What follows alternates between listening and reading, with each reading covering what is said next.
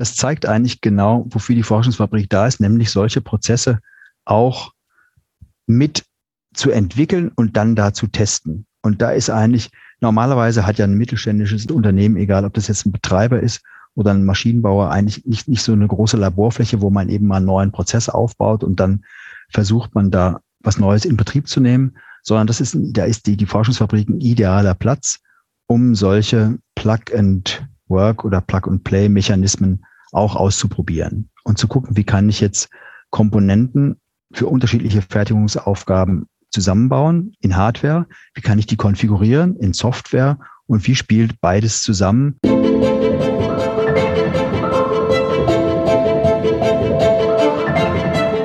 Willkommen beim Smart Innovation Podcast. Mein Name ist Klaus Reichert.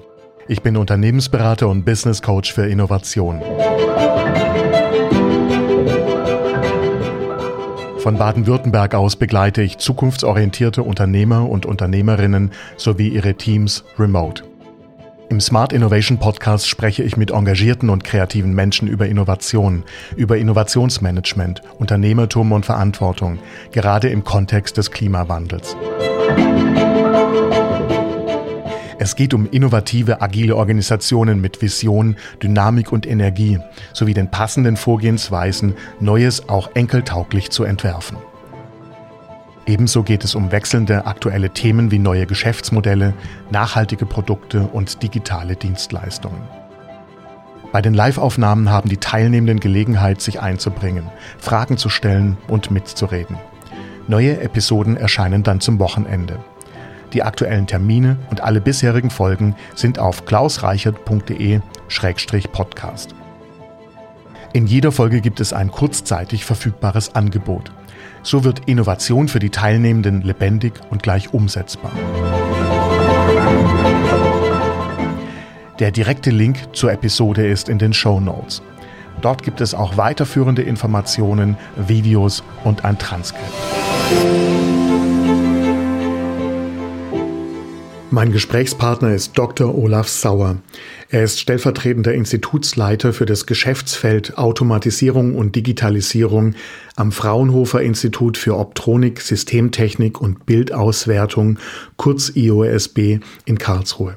Die Karlsruher Forschungsfabrik für KI-integrierte Produktion wurde vom Fraunhofer Institut IOSB, dem Fraunhofer Institut für chemische Technologie ICT sowie dem WBK, dem Institut für Produktionstechnik am Karlsruher Institut für Technologie, dem KIT, gegründet und wird gemeinschaftlich betrieben. Sie schafft die einzigartige Möglichkeit, das Zukunftsthema intelligente Produktion an realen Prozessen praxisnah und partnerschaftlich zu erforschen und zu entwickeln.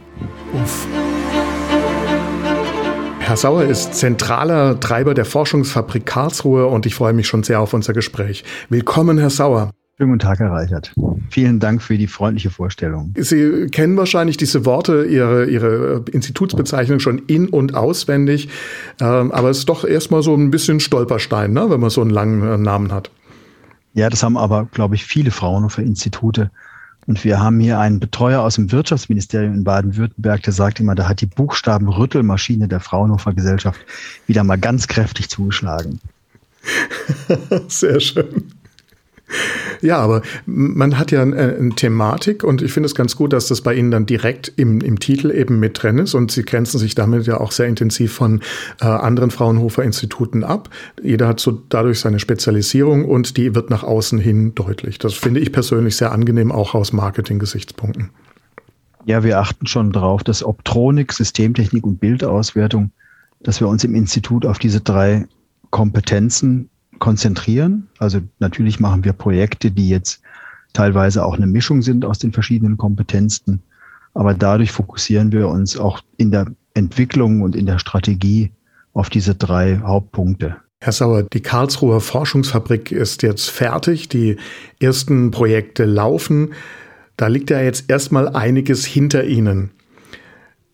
Wann ist denn die Idee dazu entstanden? Ja, das darf man eigentlich gar nicht so laut sagen in der Öffentlichkeit, denn die Idee der Karlsruher Forschungsfabrik, die ist mit dem Aufkommen von Industrie 4.0 entstanden, ungefähr 2011, 2012, also zur Geburtsstunde von Industrie 4.0, weil wir uns gesagt haben, wir brauchen eigentlich ein Demonstrations- und Anwendungsfeld und ein Testfeld, in dem wir diese Computer, die jetzt in die Fertigung immer mehr einziehen und die Informationstechnik, ähm, die Maschinen immer mehr durchdringt, dass wir die besser demonstrieren und, und erproben können als in den normalen gängigen Labors, die wir so haben. Und so kam die Idee der Karlsruher Forschungsfabrik, die kam langsam auf um die Zeit. Und hat sich dann auch entwickelt, im Grunde, weil es neue Anforderungen in in der Produktion eben auch gegeben hat. Ja, es ist ja jetzt eigentlich so durch die zunehmende Digitalisierung und das hat sich auch bei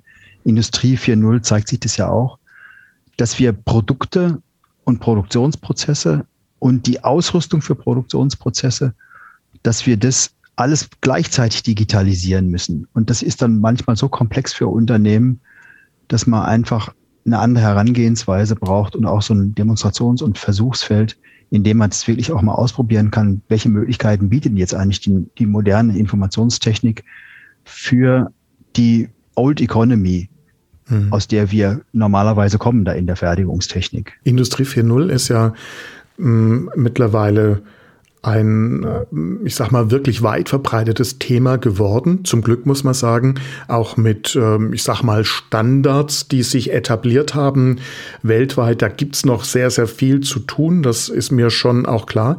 Aber was ist denn Ihre Definition von Industrie 4.0? Ja, eigentlich ist ja Industrie 4.0 nur eine Umschreibung von cyberphysischen Systemen. Und cyberphysische Systeme heißt, dass jede, jeder Gegenstand ver vernetzungsfähig wird und damit auch mit anderen kommuniziert. Also vielleicht, vielleicht kann man es einfach mal ganz so zusammenfassen. Es gibt ja eine Studie, die cyberphysische Systeme in der Produktion heißt oder cyberphysische Systeme allgemein. Der Begriff kommt ja aus den USA und das ist eigentlich die Mutter aller Industrie 4.0 Studien. Aber weil cyberphysische Systeme, da kann sich ja kaum ein Normalsterblicher was drunter vorstellen. Deswegen haben schlaue Leute damals gesagt, wir nennen das Industrie 4.0, also die vierte industrielle Revolution. Und es ist natürlich auch im Vergleich zu den Revolutionen, die wir vorher hatten, mit Computern in der Fertigung, mit der Dampfmaschine und dem Fließband und überhaupt der Industrialisierung, ist es wirklich schon neuer, ein, ein, ein Schritt in ein, ein, ein neues Zeitalter. In, Im Grunde auch etwas, was dann natürlich neue Vorgehensweisen auch braucht. Das ist ja auch parallel zu diesen Themen, ähm, die so Felder wie Open Innovation, Co-Innovation und sowas tatsächlich entstanden oder zumindest hat sich weiter verbreitet. Das ist ja nichts wirklich ganz Neues, aber äh, es wurde eben ein, ein großes Thema. Ähm, und es war auch eine Zeit, wo sich Spezialisten zusammengetan haben, zum Beispiel Menschen, die in der Produktion tatsächlich, in den Produktionsprozessen, im Maschinenbau zum Beispiel, mhm. äh, eben klasse waren und andere, die äh, gerade den IT-Bereich besser abgedeckt haben. Also gerade dieses partnerschaftliche Zusammenarbeiten treiben Sie ja mit der Karlsruher Forschungsfabrik nochmal auf eine ganz neue Stufe. Ja, aus unserer Sicht, wir haben ja mehrere Partner in der Karlsruher Forschungsfabrik, ist es auch wirklich ein Schlüssel, um jetzt zu Innovationen zu kommen, dass man nämlich wirklich interdisziplinär oder eigentlich sogar multidisziplinär zusammenarbeitet. Bei Industrie 4.0, da ist aus unserer Sicht eigentlich ganz wichtig, dass wir Informatiker, die wirklich was von den neuen Informationstechnologien und ihren Anwendungen und IT-Architekturen und Sicherheitsanforderungen und auch nicht funktional, weitere nicht funktionalen Anforderungen, die was davon verstehen, mit den Ingenieuren und ihren Fähigkeiten und auch ihre Sichtweise auf die Welt, dass wir die beiden Disziplinen zusammenbringen. Und aus meiner Sicht ist da auch noch viel Luft nach oben, denn da ist noch nichts, da, da gibt es noch viel zu tun. Also in, in, in den letzten Jahren, wo wir sehen wir, dass Industrie 4.0 ja vielfach auf, der, auf dem Status von, sagen wir mal, Proof of Concepts. Also wir haben hier einen Anwendungsfall und jetzt probieren wir das mal aus. Da stehen geblieben. Und eigentlich ist Industrie 4.0 noch lange nicht ausgeschöpft. Also die Potenziale, die die neuen Technologien bieten in Zusammenarbeit zwischen Ingenieuren und Informatikern, da ist aus unserer Sicht noch eine ganze Menge zu tun. Sie haben schon gesagt, das Thema Partnerschaft an dieser Stelle ist sehr wichtig. Äh, da haben wir mindestens zwei Ebenen. Die erste Ebene ist, Sie haben mit Partnern gemeinsam die Karlsruher Forschungsfabrik aufgebaut. Da muss man auch sagen, da wurde auch die Finanzierung sehr breit gestreut. Ja, da sind ja auch EU-Mittel mit dabei. Mhm. Äh, muss man ja auch immer wieder mal sagen, dass, äh, damit nicht immer nur auf die EU geschimpft wird. Ähm, aber gleichzeitig ist ja auch ihr Vorgehensmodell eben genau darauf ausgelegt, dass man partnerschaftlich zusammenarbeitet mit der Industrie. Können Sie das mal kurz erläutern, bitte? Was, was, was ist denn da äh, quasi das Grundkonzept dann dahinter? Ja, erstmal arbeiten wir in der Karlsruher Forschungsfabrik mit drei starken Partnern zusammen oder als drei starke Partner. Nämlich einmal haben wir das Fraunhofer Institut für chemische Technik, die sich mit Werkstoffen und Verfahrenstechnik auskennen. Die bringen praktisch die Sicht der Werkstoffe und der neuen Prozesse ein dann haben wir als zweiten Partner das Institut für Produktionstechnik am KIT dabei, die dann neue Werkstoffe und neue Prozesse umsetzen in Maschinen und Anlagen, in Fertigungstechnik, in Automatisierung und auch in Steuerung und Regelung, in Qualitätssicherung. Also das sind schon mal zwei wichtige Kompetenzen. Und das dritte ist, wird dann ergänzt durch das IUSB, also durch unser Geschäftsfeld, in dem wir uns mit Sensorik und Aktorik und Mess- und Regelungstechnik, mit Automatisierungs- und Leittechnik, also mit der Informationstechnik, die jetzt überlagert ist, aber auch mit maschinellem Lernen und ähm, künstlicher Intelligenz und Online-Optimierung und solchen Dingen befassen. Und damit haben wir eigentlich schon mal drei wichtige Kompetenzen, die jetzt in der Karlsruher Forschungsfabrik erstmal intern zusammenarbeiten. Und damit leben wir eigentlich auch unseren Partnern vor, wie das eigentlich funktionieren kann. Natürlich sind jetzt in den Projekten nicht immer alle drei gleichzeitig beteiligt, weil es immer von den Schwerpunkten der Projekte abhängt. Aber was wir den Unternehmenspartnern anbieten, und darauf zielen wir eigentlich auch ab, dass wir mit Unternehmenspartnern zusammenarbeiten, was wir denen anbieten, sind jetzt nicht nur die üblichen Projekte. Also wir haben oftmals ja F&E-Projekte, in denen so drei oder sechs Monate lang zusammengearbeitet wird an einer bestimmten Umriss, klar umrissenen Aufgabe. Und dann lösen wir das und dann geht man wieder auseinander, sagt Dankeschön für die Ergebnisse und dann geht eben jeder wieder seiner Wege. Und eigentlich, wenn ich jetzt zu, zu Kunden komme, die jetzt Maschinenbauer sind oder mittelständische Unternehmen, die was herstellen, dann sage ich denen, frage ich die eigentlich immer, habt ihr eigentlich einen strategischen F&E-Partner, also einen Partner, egal ob das jetzt die Fraunhofer-Gesellschaft ist, eine Universität, eine Hochschule oder irgendein anderes Institut, spielt eigentlich gar, erstmal gar keine Rolle, mit dem man wirklich auch langfristig zusammenarbeitet und auf den man sich auch verlassen kann, wenn jetzt eine neue, eine Fragestellung, eine Fragestellung kommt zu einem neuen Prozess oder einer neuen Fertigungstechnologie oder zum Produkt oder zu irgendwelcher Intelligentifizierung, also was jetzt mit IT zu tun hat, dann kann man den einfach anrufen, den Professor, und sagen, ey, hör mal, ich habe da ein Problem, kannst du mir mal dabei helfen? Und wenn du das nicht weißt, vielleicht hast du irgendwie einen Kollegen, Professor, vielleicht weiß, weiß der das. Und das ist eigentlich eine viel bessere Herangehensweise, als jetzt zu sagen, ja, wir machen kurzfristige Projekte und dann geht man wieder auseinander sondern so eine langfristige Partnerschaft, die führt dazu, dass man versteht, wie der jeweils andere funktioniert. Also Unternehmen verstehen besser, wie Forschungseinrichtungen ticken und unter welchen Rahmenbedingungen die arbeiten und welche Möglichkeiten es da gibt. Und Forschungseinrichtungen verstehen viel besser, was eigentlich, wie eigentlich so ein mittelständisches Unternehmen funktioniert und wie die handeln und was die, von was die eigentlich getrieben werden. Und insofern werben wir dafür, solche langfristigen Partnerschaften auch in der Karlsruher Forschungsfabrik aufzubauen. Und wir haben dafür bestimmte Modelle. Eins ist der Embedded Scientist, also ein, ein, der, der, ein Modell, in dem Unternehmen ihre Mitarbeiter in unsere Fabrik schicken oder in unser Team und der oder diejenige dann an, an den Aufgaben des Unternehmens in unserem Team gemeinsam arbeitet, dann die Möglichkeit bekommt, am KIT noch zu promovieren und dann wenn das Projekt abgeschlossen ist, aber oder diese Zusammenarbeit abgeschlossen ist, also eine langfristige Aufgabe, die jetzt auch mal zwei, drei Jahre gehen kann, dann geht derjenige oder diejenige wieder zurück ins Unternehmen als Multiplikator und hat eine längerfristige Aufgabe gelöst, die man jetzt nicht in drei Monaten oder sechs Monaten lösen kann. Und das ist eigentlich der Ansatz dieser sogenannten Embedded Scientists. Ich das gelesen habe, war ich sehr begeistert. Ich finde, das ist so eine Win-Win-Win-Situation, die sie da schaffen. Äh, das ist einfach unglaublich. Selbst wenn man es mal nur einmal macht, ne, ist das ein extrem guter Start für äh, eine zukünftige zusammen, längerfristige zukünftige Zusammenarbeit auch. Selbst für ein kleineres Unternehmen. Ja, wir haben einfach auch ein paar Beispiele, um mal was zu schildern, wie das ablaufen kann. Wir haben zum Beispiel einen ehemaligen, der jetzt gerade fertig promoviert ist oder seit zwei, drei Jahren fertig ist, fertig promoviert ist, Der arbeitet allerdings in, beim großen Automobilhersteller, war dann nach seiner Promotion, an der er jetzt an bestimmten Aufgaben für das Unternehmen gearbeitet hat, die sich alle mit dem Thema Qualitätssicherung und Qualitätsmanagement auseinandergesetzt haben, auch mit Messtechnik und neuen Verfahren, wie man jetzt die Daten abspeichert und auswertet. Dann ist er wieder zurückgegangen, als er fertig war, war dann eine Zeit lang in Japan in einem Werk, kam dann zurück und ist jetzt auf, war dann erst eine Zeit lang in der Qualitätssicherung und hat jetzt auf einmal die Chance bekommen, der Assistent eines Centerleiters, also wirklich einer großen, eines großen Produktionsbereichs zu werden. Und damit hat sich das für den, für den Mitarbeiter, also für den, für unseren ehemaligen Promoventen ausgezahlt. Wir haben beide davon profitiert, also sowohl das Unternehmen als auch wir, indem wir wirklich praxisrelevante Aufgabenstellungen bekommen haben. Und, und das Unternehmen hat eben innovative Lösungen dafür zurückbekommen, einschließlich dann noch des Mitarbeiters, der jetzt eben der Assistent des Centerleiter. Das ist also wirklich alle drei haben davon in, in, in höchstem Maße profitiert. Was ich übrigens gerade spannend fand, Sie haben ja das Thema auch für sich schon sehr stark durchdrungen. Sie haben gerade tatsächlich auch als Wissenschaftler vom Kunden gesprochen. Was man häufig aus der Wissenschaftsecke ja auch hört, ist, ähm, dass die, die Zusammenarbeit mit der Industrie, mit der Wirtschaft gar nicht so sehr gewünscht wird. Ähm, und dann gibt es natürlich unterschiedliche Bezeichnungen für das Thema.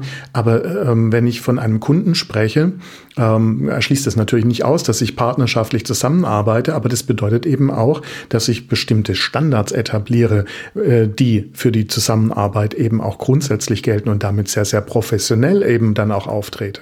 Also ich würde sagen, das ist jetzt in unserer DNA bei Fraunhofer, dass wir Industriepartner wie Kunden sehen, indem wir dann Lösungen entwickeln, die denen tatsächlich auch wirklich weiterhelfen. Also hier, es geht ja jetzt nicht darum, dass wir, dass wir was erforschen und das gilt ja für unsere Kollegen beim KIT genauso, mit dem wir uns dann selbst beschäftigen, sondern wir als Ingenieure, wir sind ja darauf angelegt, dass wir praxisnahe Aufgabenstellungen bearbeiten und damit den Unternehmen auch einen Fortschritt bieten. Also ich glaube, das ist einfach in der DNA von Fraunhofer verankert. Bis dahin, dass wir ja auch ähm, angehalten sind, Produkte oder sagen wir mal unsere Lösung in Richtung Produktreife zu entwickeln und dann damit auch Ausgründungen zu machen, so dass, dass, dass die Institute auch wieder ja sich vermehren, sagen wir mal, in die, in die Industrie. Wenn wir uns jetzt so diese Karlsruher Forschungsfabrik vorstellen, ich, ich, Sie haben es mir ja mal gezeigt, dann ist das jetzt erstmal ein modernes von außen her betrachtet ein modernes Gebäude, das ähm, sehr viel von Fabrik hat. Sieht sehr schick aus, finde ich. Also architektonisch äh, fand ich es äh, auf eine minimalistische Art und Weise sehr anspruchsvoll. Und äh, wenn man dann reinkommt, gibt's äh, verschiedene Bereiche und die theoretisch oder ist ja der, der, der Teil eine, eine leere Fabrik, die sie, die sie anbieten, die sie dann äh, ausgestattet haben mit all den modernen Dingen, die man heute in einer Fabrik hat. Strom, IT, äh, äh, Druckluft und all die Sachen, die da so dazugehören.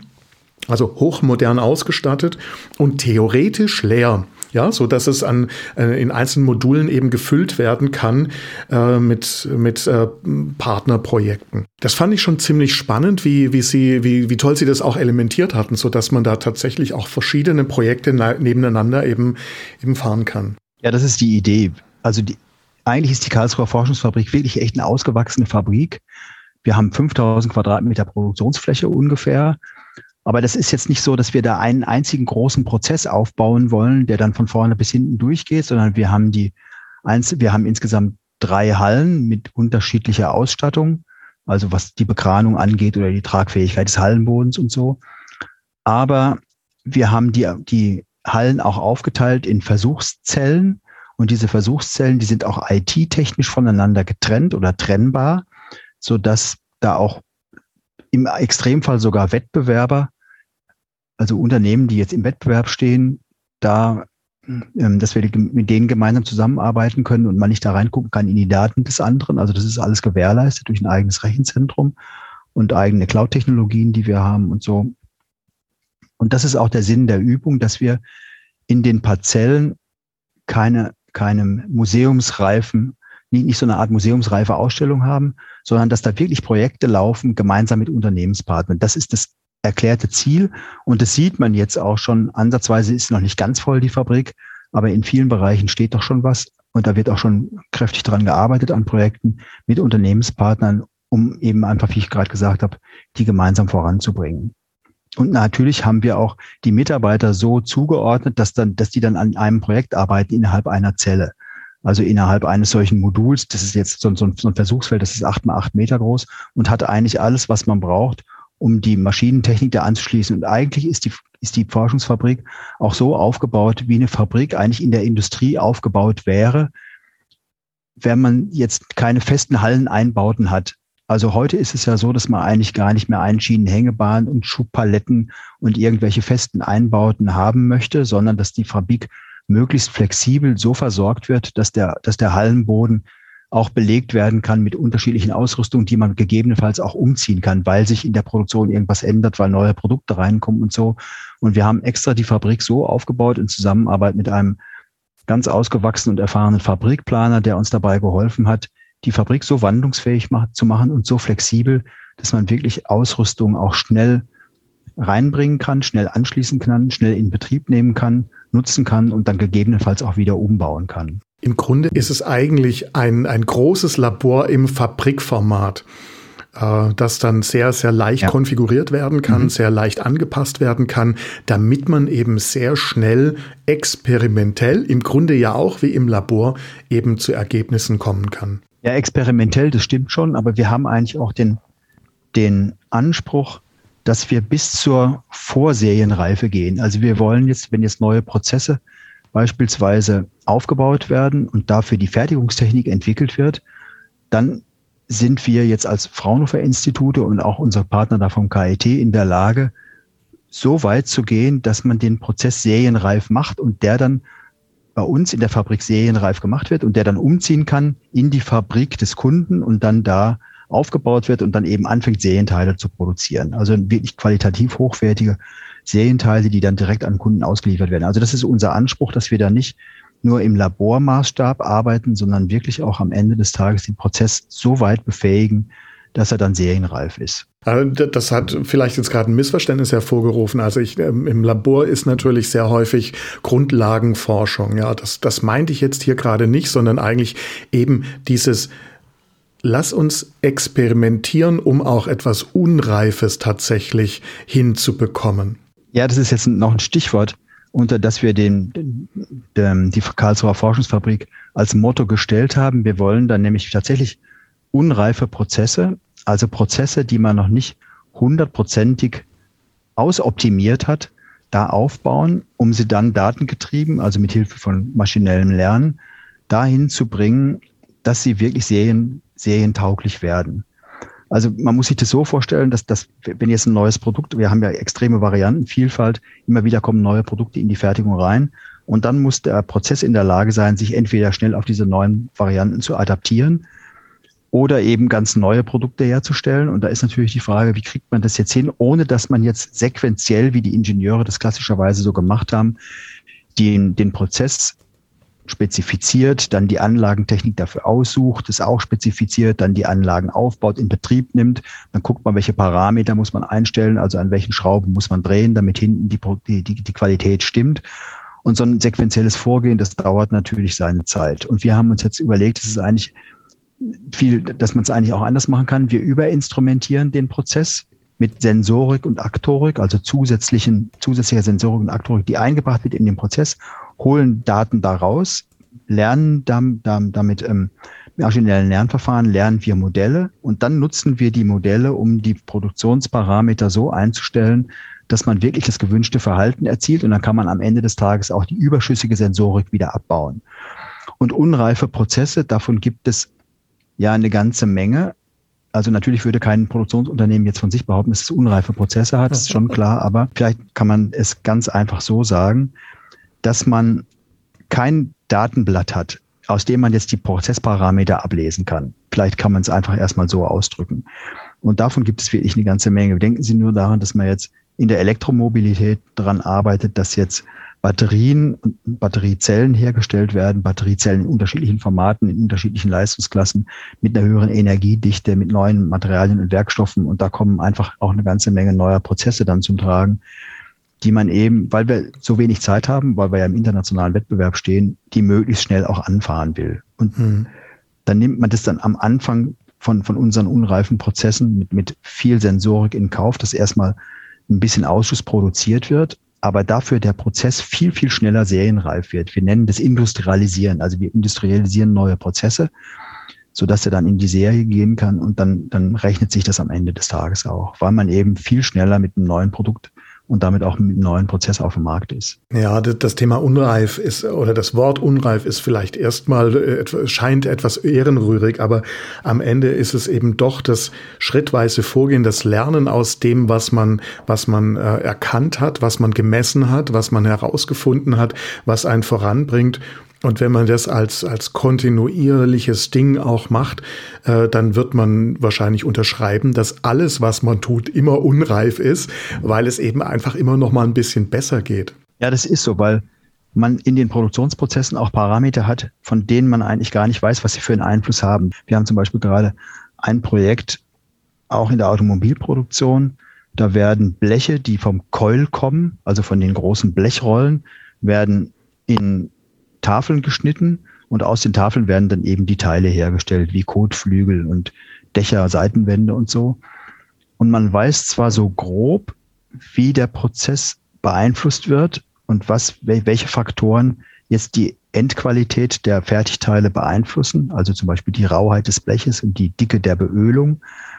Aber es gibt bestimmt auch noch einige andere Einflussfaktoren, die man noch, die, die nur ganz erfahrene Maschinenbediener wissen.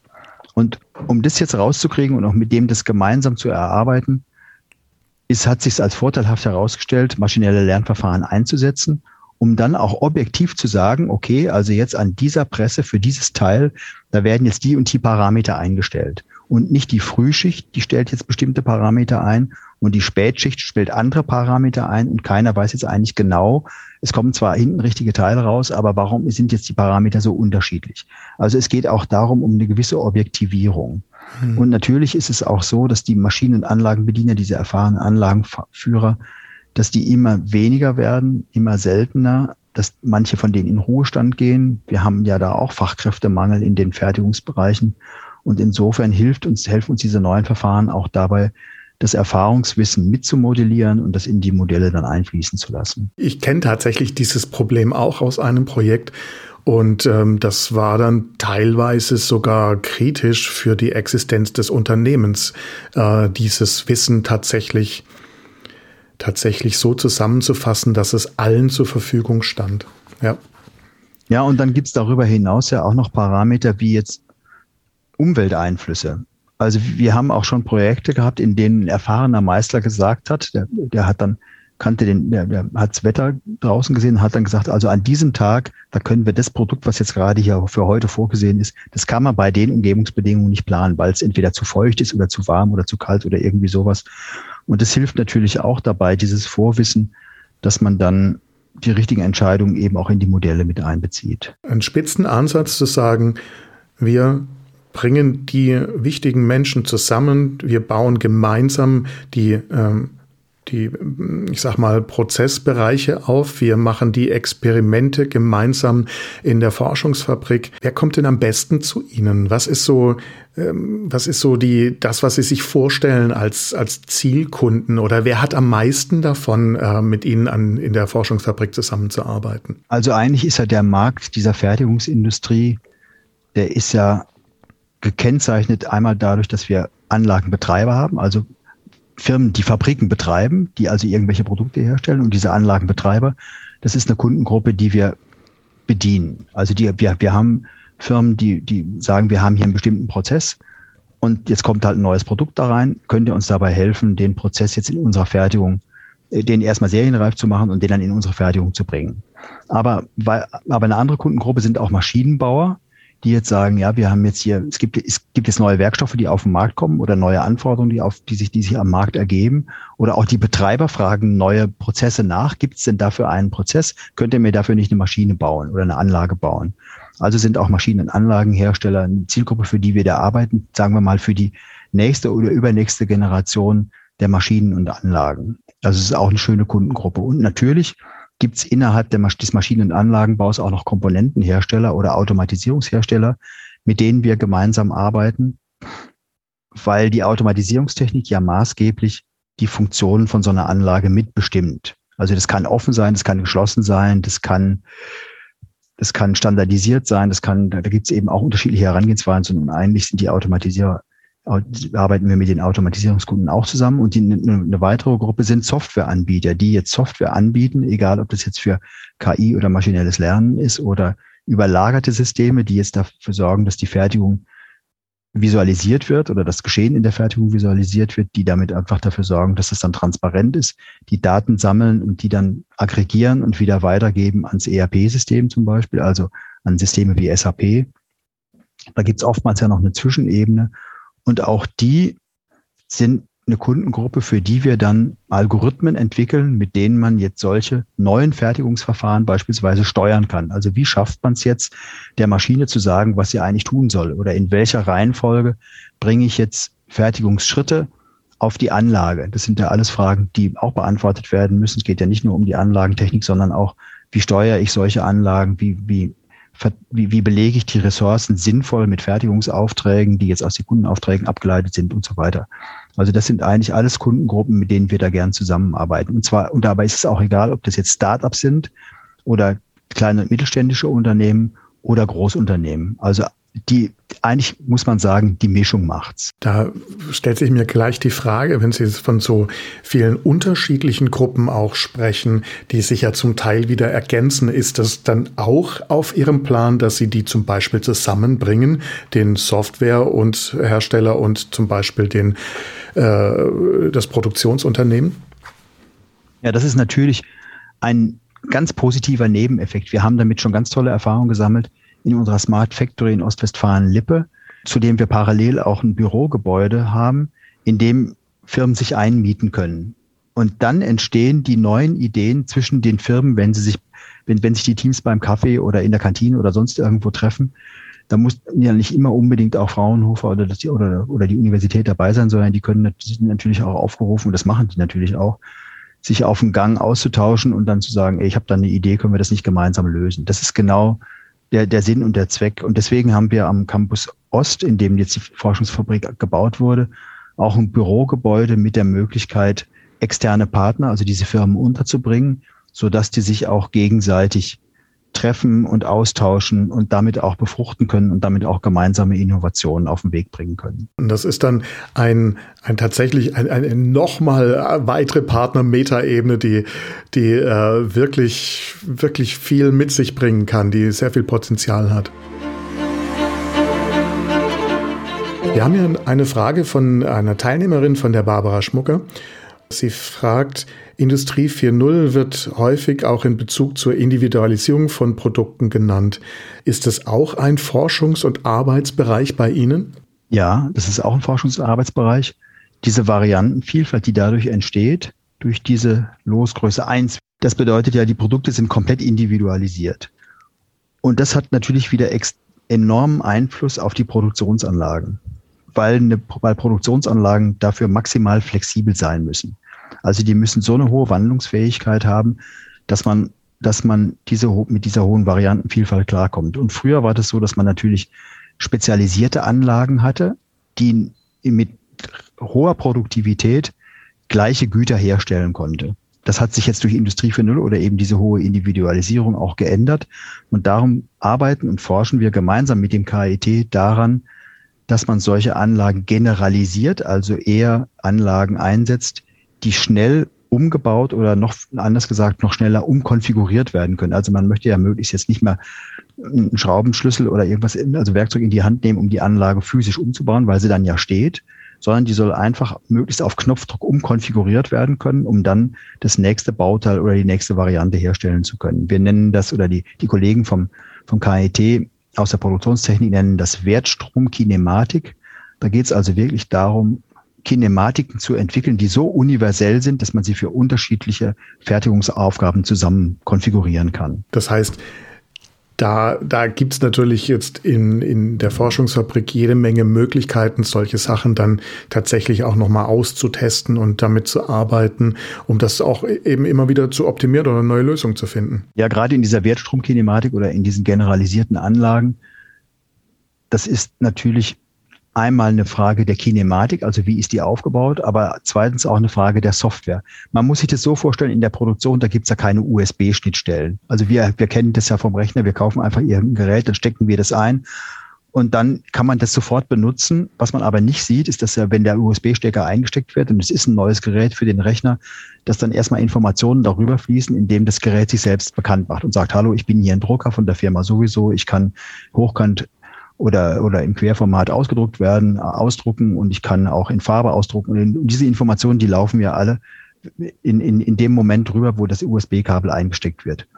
Und für uns als, als Endverbraucher ist es ja normal geworden. Also da ist es einfach, einfach Standard. Aber in der Produktion, da gibt es so einen Standard erstmal nicht. Also eine Produktionsanlage, die hat eigentlich von sich heraus erstmal keine Möglichkeit, sich bekannt zu machen und zu sagen, hallo, ich bin jetzt hier und ich habe hier die und die Parameter, die kann ich alle mitliefern und du kannst mich so und so benutzen. Wenn ich jetzt aber diese Umkonfiguration, diese schnelle Umkonfiguration machen will, wenn sich aufgrund dieser hohen Variantenvielfalt, wenn sich dauernd die Produkte ändern, dann müssen die Produktionsanlagen und auch ihre Komponenten in der Lage sein, sich so bekannt zu machen und sagen, hallo, ich habe hier die und die Parameter, ich kann das und das, ich kann die und die Produkte in der Größenordnung, das kann ich herstellen. Und die müssen, und das muss natürlich so standardisiert sein, dass sie sich gegenseitig verstehen. Also es braucht eine gemeinsame Sprache für diese Produktion.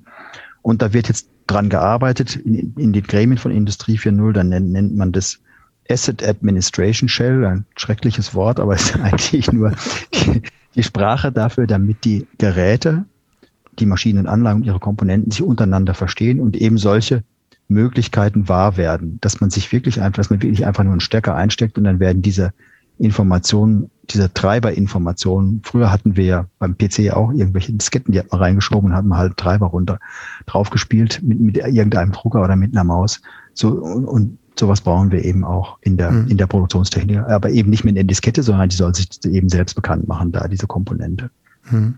Okay. Das ist die Idee, ja. Also auch in diesem Bereich gibt es noch sehr viel Unreifes, was entsteht, was getestet werden muss, was dann eben auch tatsächlich in der realen Welt, in der Forschungsfabrik aufgebaut werden kann. Ja, genau. Das zeigt eigentlich genau, wofür die Forschungsfabrik da ist, nämlich solche Prozesse auch mit zu entwickeln und dann da zu testen. Und da ist eigentlich, normalerweise hat ja ein mittelständisches Unternehmen, egal ob das jetzt ein Betreiber ist oder ein Maschinenbauer eigentlich nicht, nicht so eine große Laborfläche, wo man eben mal einen neuen Prozess aufbaut und dann versucht man da was Neues in Betrieb zu nehmen, sondern das ist, da ist die, die Forschungsfabrik ein idealer Platz, um solche Plug-and-Work oder Plug-and-Play-Mechanismen auch auszuprobieren und zu gucken, wie kann ich jetzt Komponenten für unterschiedliche Fertigungsaufgaben zusammenbauen in Hardware, wie kann ich die konfigurieren in Software und wie spielt beides zusammen, wenn sich zum Beispiel jetzt, wenn jetzt zum Beispiel eine neue Produktvariante kommt, reinkommt oder und die Anlage umgebaut werden muss oder wenn die Anlage sich verändert, weil jetzt irgendwie eine neue Firmware innerhalb einer Komponente sich ändert. Oder, oder, oder. Also da gibt es wirklich eine ganze Menge von Anwendungsfällen, in denen man wo man das einfach ausprobieren muss im realen Leben. Also man kann vieles simulieren natürlich am Rechner, aber die Wahrheit, die findet dann immer doch auf dem Hallenboden statt. Und da, da erlebt man manchmal schon so seine Überraschung und es ist einfach auch sinnvoll, das im realen Leben und in der realen, im, im realen Hallen, auf dem realen Hallenboden auszuprobieren. Das wollte ich gerade auch ansprechen. Die Simulationsmöglichkeiten sind ja mittlerweile sehr, sehr weit fortgeschritten. Aber die echte Welt sieht halt am Ende dann doch noch anders aus. Vor allem, wenn wir mal dieses Thema zum Beispiel Wetter mit dazugeben. Das Beispiel, das Sie vorhin genannt hatten, äh, dass wir dann tatsächlich die, den realen Aufbau brauchen, um am Ende mit, nach den vielen Varianten, die man simuliert hat, eben die vielversprechendste äh, dann auch optimieren kann. Also man kann natürlich heute in Simulationsprogrammen vieles abdecken. Man kann Anlagen virtuell in Betrieb nehmen, indem man erstmal die Geometrie der Anlage mit einer realen Steuerung meinetwegen auch laufen lässt und dann zur Laufzeit sieht, wie die Anlage sich bewegt, ob es Kollisionen gibt oder so. Aber die Wahrheit, die findet dann immer doch da statt, wo man mal das, wo, wenn man das realisiert und dann auch mal wirklich aufbaut und sieht, wie sich dann wirklich verhält, dann ist das ist manchmal dann doch noch was anderes. Vor allen Dingen, wenn es jetzt nicht nur um eine Maschine geht, sondern um einen Prozess, der jetzt mehrere Schritte umfasst, dann ist es manchmal doch so, dass man das mit, dass, dass man es in der Simulation nicht alles abbilden kann, sondern auch Unwägbarkeiten erst rausfindet, wenn man die, wenn man die, den, den Prozess mal wirklich aufgebaut hat. Mhm. Gerade auch wenn verschiedene Anbieter in verschiedenen Zellen zusammenkommen. Ja, das ist ja das Ziel. Die Zellen können natürlich auch zusammengeschaltet werden, um dann daraus komplexere Prozesse oder komplexe Anlagen aufbauen zu können. Mhm. Und auch eine Skalierbarkeit zu zeigen. Also das ist ja, der, der Anspruch ist ja, das habe ich ja gesagt, Prozesse serienreif zu machen. Und das brauchen wir dann eben auch, die Module zusammengeschaltet werden, um dann eben einen skalierbaren Prozess aufbauen zu können. Herr Sauer, es geht im Podcast vom Zuhören ins Machen zu kommen. Was sind denn jetzt die ersten Schritte für die Kooperation mit der Karlsruher Forschungsfabrik? Was sind vielleicht auch wichtige Meilensteine dann, äh, die ich einplanen muss, wenn ich jetzt als Unternehmen äh, in der Forschungsfabrik eben mit Ihnen zusammenarbeiten möchte? Ja, wichtige Meilensteine wären erstmal eine klare Roadmap zu haben für ein Unternehmen, in welche Technologien es jetzt eigentlich in Zukunft investieren will wie sehen meine Prozesse und Anlagen der Zukunft aus? Und wie kann jetzt die Forschungsfabrik und vielleicht auch dieses Konstrukt des, des Embedded Scientists, wie kann uns das dabei helfen, den Weg schneller zurückzulegen, als wenn wir das selbst machen könnten? Das wären zum Beispiel Fragen, die ein Unternehmen sich stellen kann. Und das machen auch viele unserer Partner, weil die sagen, wir können das eigentlich, diese ganze Digitalisierung ist so komplex, wir können das gar nicht, gar nicht alles alleine wuppen, sondern wir brauchen dafür Partner, die uns bei bestimmten Fragestellungen erstmal helfen, die uns dabei schulen, so dass wir auch was lernen, zum, zum Beispiel IT-Sicherheit oder KI-Verfahren, die jetzt eingesetzt werden. Da gibt es ja natürlich auch einen Mangel an verfügbarem Personal überhaupt draußen am Markt, so dass wir da vielleicht auch einen kleinen Vorteil haben, weil wir die, die jungen Leute auch von der Universität hier haben, die dann eben mit den modernen Werkzeugen arbeiten. Und dadurch entsteht dann wirklich auch ein Nutzen für die Unternehmen. Also man braucht das, das Schöne wäre es natürlich, wenn, wenn jetzt jemand sagt, okay, wir haben jetzt hier ein, neue, ein neues Produkt und dafür brauchen wir jetzt einen Prozess. Und wie könnte denn der Prozess aussehen? Wie kann der automatisiert werden? Und wie kann ein erstes Labormuster so hoch skaliert werden, dass dann hinter auch ein richtiger Serienprozess rauskommt. Im Idealfall komme ich mit ähm, dieser großen Frage dann zu Ihnen. Ähm, wie sind denn dann zum Beispiel so allgemeine Vorlaufzeiten? Wann, wann kann ich mit, mit ersten Ergebnissen rechnen? Was würden Sie das sagen, was, äh, mit was man da als Unternehmen dann planen muss? Ja, wir arbeiten ja auch agil. Also wir haben jetzt ein ganz großes Projekt mit dem Wirtschaftsministerium und, und vielen Automobilherstellern und Automobilzulieferern zusammen. Und da wird agil gearbeitet, sodass dann auch schon nach relativ kurzer Zeit ähm, aus den Anwendungsfällen, die jetzt da gemeinsam definiert werden, auch erste Softwarebausteine rauskommen, die man dann auch erproben kann. Also es hängt natürlich immer vom Vorlauf des Projekts ab, bis man da mal so zum Vertrag kommt und sich darüber geeinigt hat, wer, wem jetzt welches IP gehört und wie das alles äh, auf, wie das alles läuft. Aber das sind ja alles Fragen, die, die sind viel, viele Firmen geübt und wir auch. Das kriegt man eigentlich dann doch relativ schnell unter Dach und Fach. Und dann kann man innerhalb von den ersten Wochen und Monaten dann schon mit Ergebnissen rechnen. Klar, also man, das, das Ziel ist ja jetzt nicht, dass man da jetzt jahrelang vor sich hinforscht und dann irgendwas mit, mit irgendwas rauskommt, wo dann der Kunde sagt, nee, das war uns jetzt genau gerade ganz anders vorgestellt, sondern dadurch, dass das ja extrem kooperativ ist, also dass, dass wir das ja gemeinsam mit den Unternehmen machen und auch ein, meistens einen Lenkungsausschuss haben, der dann regelmäßig drauf guckt, was denn da eigentlich gemacht wird und das dann auch gegebenenfalls nochmal nachsteuert da kommen dann schon schnell unter Ergebnisse raus, die das Unternehmen dann auch wieder einsetzen kann für seine eigene Entwicklung. Das muss ja das Ziel sein. Mir gefällt dieser, dieser sehr pragmatische Ansatz wirklich sehr, sehr gut. Herr Sauer, wir haben noch nicht über das Thema KI gesprochen. Wo liegt da denn Ihr Fokus drauf? Ja, künstliche Intelligenz und maschinelles Lernen, das habe ich schon am Anfang erwähnt, soll uns ja dabei helfen, unreife Prozesse, also Prozesse, die man noch nicht hundertprozentig versteht oder ob ausoptimiert hat, möglichst schnell zu industrialisieren. Und dafür braucht man natürlich auch eine Systematik. Also die, die Frage ist, wie können jetzt KI-Methoden und Werkzeuge gerade in, gerade in der industriellen Produktion, die durch ingenieurmäßiges Vorgehen eigentlich maximal bestimmt wird. Wie kann man jetzt KI-Methoden und Werkzeuge so systematisch einsetzen, dass man ein verlässliches Engineering hat. Also man muss sich das so vorstellen wie eine Konstruktionsmethode, wenn ein Konstrukteur oder ein Ingenieur ein Teil entwirft, dann hat er eine bestimmte Vorgehensweise in seinem Studium gelernt, wie man daran geht, sodass am Ende des Tages da auch das Werkstück rauskommt, was man wirklich haben will und nicht irgendwas gemacht wird, was eigentlich gar nicht herzustellen ist zum Beispiel. Und sowas brauchen wir in der KI auch. Wir brauchen also auch ein Vorgehen und eine Methodik, mit der dann KI Verfahren und Werkzeuge so eingesetzt werden können, dass sie erstmal auf diese Aufgabenstellung passen und zweitens auch das erwartete Ergebnis mit einer hohen Sicherheit liefern. Und dafür haben wir in Karlsruhe ein Zentrum, Kompetenzzentrum aufgebaut, das hier von Land Baden-Württemberg gefördert wird. Es nennt sich ähm, Kompetenzzentrum KI Engineering. Und bei dem KI Engineering geht es einfach nur darum, ein Vorgehen, Verfahrensweisen zu schaffen, dass man KI auch in die breite Anwendung bringen kann, mit ingenieurmäßigem Vorgehen. Also eine sehr, sehr zukunftsorientierte Vorgehensweise. Einerseits natürlich mit einer methodischen, starken methodischen äh, Grundlage, aber eben auch mit dem ähm, pragmatischen Ziel, schnell Ergebnisse liefern zu können in agilen Vorgehensweisen. Hört sich wirklich toll an. Sauer, vielen Dank, dass Sie sich heute die Zeit genommen haben, beim Smart Innovation Podcast mit dabei zu sein. Wir werden alle Links und Dinge, Themen, die wir angesprochen haben, auf äh, der Episoden-Webseite veröffentlichen. Da kommt dann auch ein Transkript des Gesprächs noch dazu.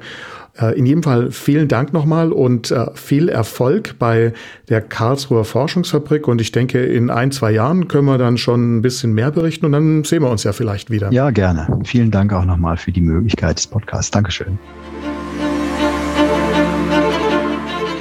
Das war der Smart Innovation Podcast.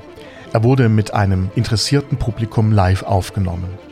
Vielen Dank fürs Dabeisein und Zuhören. Diese Episode gibt es auch zum Lesen.